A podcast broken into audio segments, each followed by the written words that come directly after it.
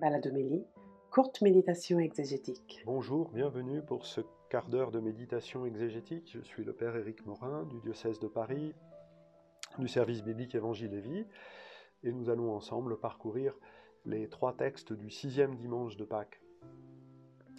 Vous êtes euh, nombreux à, vous être, euh, à nous suivre de plus en plus, un grand merci. Euh, certains d'entre vous se sont inscrits sur euh, la newsletter et, vous n'avez rien reçu. En tout cas, je vous invite à, revenir sur le site euh, même de la conférence des évêques où vous trouverez ce, podcast et puis à choisir la plateforme qui vous convient le mieux pour pouvoir recevoir chaque semaine directement, comme vous aimez, ce quart d'heure de méditation, ce baladomélie. Alors venons-en après ces détails techniques à la première lecture du livre des Actes des Apôtres au chapitre 15 qui nous raconte le concile de Jérusalem. Euh, en tout cas, c'est comme ça que, Luc le reconstruit. Cette expression est prise avec euh, quelques difficultés par les hystériens aujourd'hui. Euh, il ne faut pas imaginer que tous les apôtres se sont réunis dans une sorte de conclave non, il y a eu multiplicité de rencontres diverses et variées.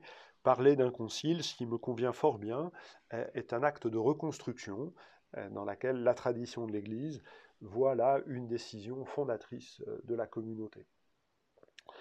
Ce qui nous est raconté dans le texte que nous avons aujourd'hui, les extraits du chapitre 15 des Actes, c'est la, décision que les frères d'origine païenne font pleinement partie de la communauté, et on ne leur impose aucune règle pour appartenir, si ce n'est, bien évidemment, la foi et le baptême, et on va puiser pour organiser la vie commune, parce que quand même, il faut bien l'organiser, les règles du Lévitique pour les étrangers, ce que pour l'étranger qui est au milieu de toi.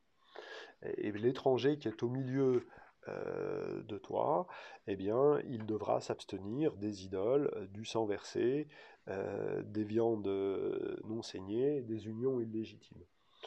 Il s'agit, à l'origine, dans le, dans le Lévitique, il s'agit de régler la place d'amis qui viendraient en, séjour en Terre Sainte, à Jérusalem, un ami ou un, un, collègue avec lequel on est en affaires, comment, organisons-nous sa présence?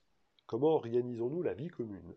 Eh bien, euh, la première communauté chrétienne, avec les toutes premières euh, familles, toutes premières personnes qui reçoivent le baptême, pensons à, Corneille, va régler la vie commune comme on sait le faire et comme le Lévitique apprend à le faire. Bien évidemment, quand les païens vont devenir plus nombreux, euh, et ça ne se produira pas partout au même moment, il va y avoir des difficultés, des, décisions, des organisations à trouver. Et puis comme toujours, quand on cherche à s'organiser et qu'on est quelque peu exaspéré par la difficulté à trouver des, des, compromis, appelons-les comme ça, eh bien on va s'interroger sur les principes. Mais font-ils réellement partie du peuple de Dieu, ceux-là même qui euh, ne sont pas circoncis, ne respectent pas le sabbat et ne mangent pas cachère pleinement? Par étapes, les, euh, les apôtres vont répondre à ces questions par plusieurs rencontres. Euh, si on combine tout précisément entre le témoignage de Paul dans la lettre aux Galates et, celui des Actes, il y, a, il y a pu y en avoir trois ou quatre, peut-être même cinq, il va y avoir donc cette décision selon laquelle la foi au Christ, l'adhésion à la personne de Jésus, non pas simplement par la pensée, mais quasiment physiquement, l'adhésion au corps du Christ ressuscité, par la puissance du baptême, cela seul compte, et que le reste doit être organisation des communautés qui doivent se débrouiller, et ça n'a pas été simple, il faut le reconnaître. Dans cette période de la vie de l'Église, il y a eu cette décision extraordinaire sans laquelle nous ne serions pas là, euh, qui permet de reconnaître que l'Évangile est offert à toutes les nations.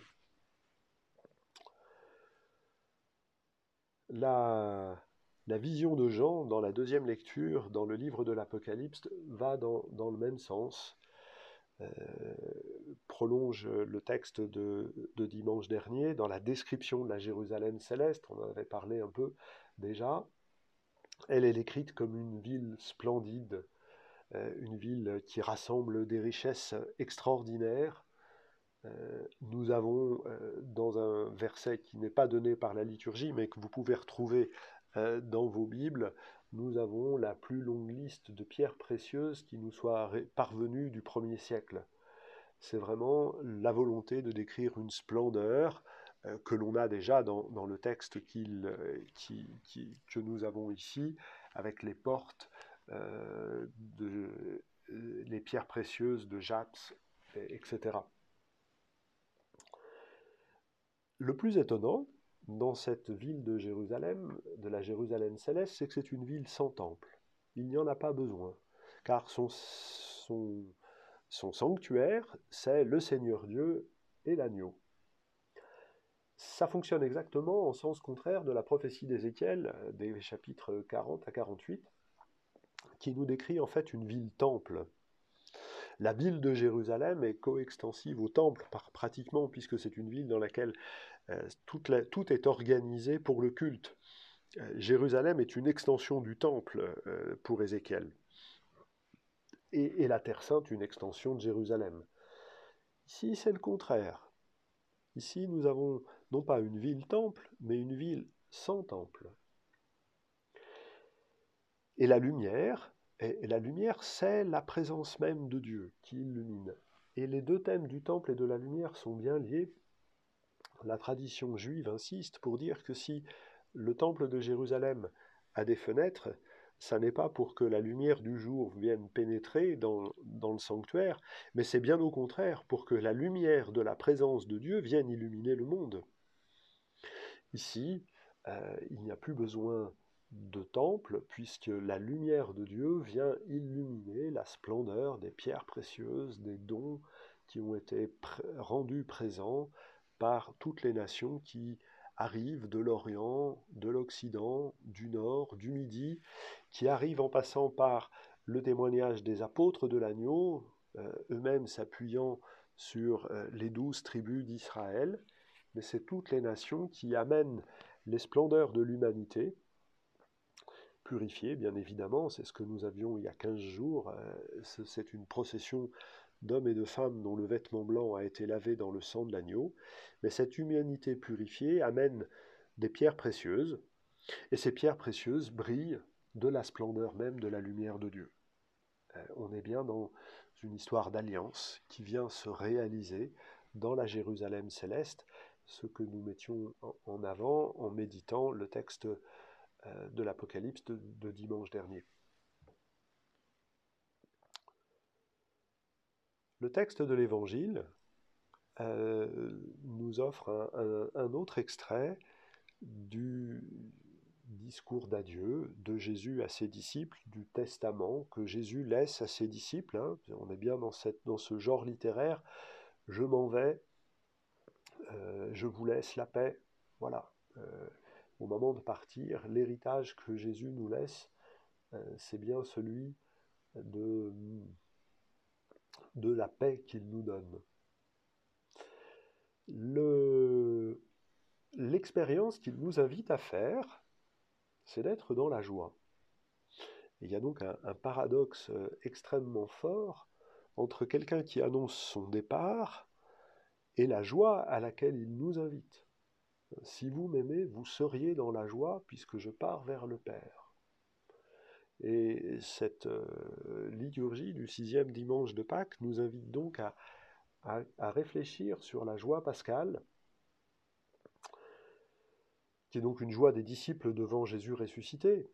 Alors effectivement, Jésus, en annonçant à ses disciples lors de son dernier repas qu'il devrait être qu'il devrait être dans la joie, Jésus prophétise d'une certaine façon euh, sa résurrection.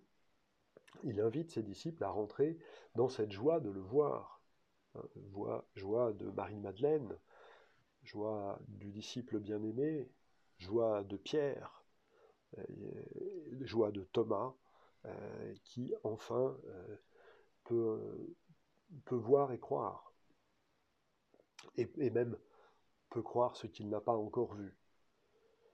Cette joie de voir que la vie a le dernier mot sur les forces de mort, cette joie euh, de voir que la vérité peut s'établir malgré toute forme de mensonges qui peuvent être entre nous.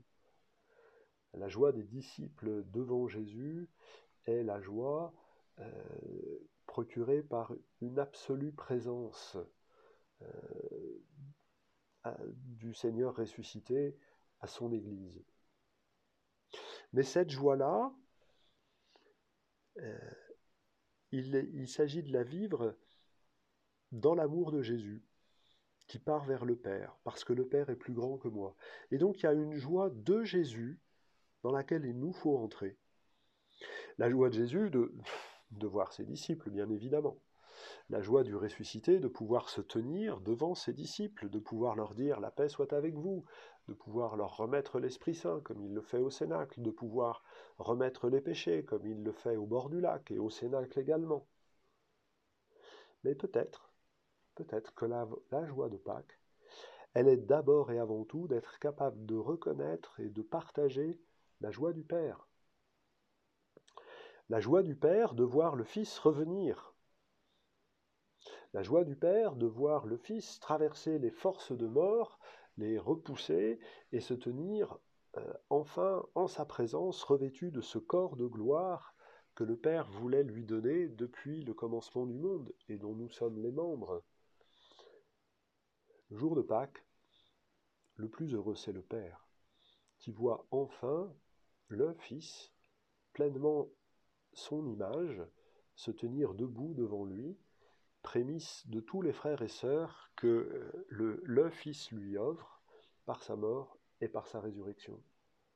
Et c'est ça la vraie source de joie que Jésus nous invite à voir. Si vous m'aimez, vous devriez rentrer dans cette joie d'être avec le Père, dans cette joie que le Père partage de vous, de vous voir arriver.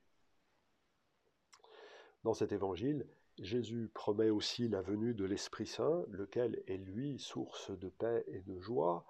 On reviendra sur ces, euh, phrases de Jésus pour parler de l'Esprit Saint, puisque c'est le même évangile que nous aurons, avec quelques euh, détails près, nous aurons le même paragraphe pour le euh, dimanche de la Pentecôte. En tout cas, le lien indéfectible entre le Père et le Fils nous pouvons le goûter d'ores et déjà, nous pouvons y participer d'ores et déjà par la paix et la joie.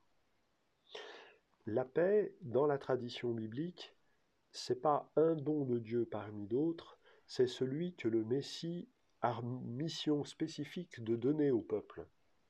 La paix, c'est le don de Dieu qui vient couronner les dons de Dieu.